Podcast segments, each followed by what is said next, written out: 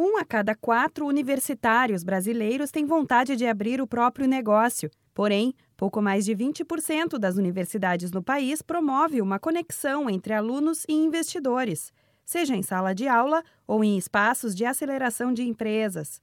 De acordo com o Sebrae, apenas 7% das instituições abordam assuntos práticos, como a gestão de pequenos negócios. O professor da Escola Superior de Empreendedorismo do Sebrae São Paulo, José Marques, afirma que seria ideal falar sobre o assunto até mesmo na escola, pois quanto mais cedo ele souber o que precisa para o próprio futuro, melhor. Independente se amanhã ou depois esse cara ele vai empreender, ele vai querer tomar para si uma empresa, ou de repente vai querer ser um profissional liberal, ele já está acostumado literalmente a esse, a esse formato de agir, interagir com as pessoas e também de como se organizar para alcançar os seus objetivos. Então, um pouco da que a gente tem como proposta é isso, né? Quanto mais cedo esse aluno tiver acesso a esse tipo né, de, de, de aprendizado, né, e quanto mais cedo ele tiver condição de associar isso que venha de maneira natural, é muito mais fácil dele mudar o cenário no qual ele está inserido. Especialistas indicam que as universidades deveriam trazer cada vez mais estudos de caso para serem discutidos em sala de aula. Temas como inovação nos negócios e solução de desafios inspiram a criatividade e trazem mais experiência para os alunos. Falar e aprender sobre empreendedorismo dá a chance de errar sem medo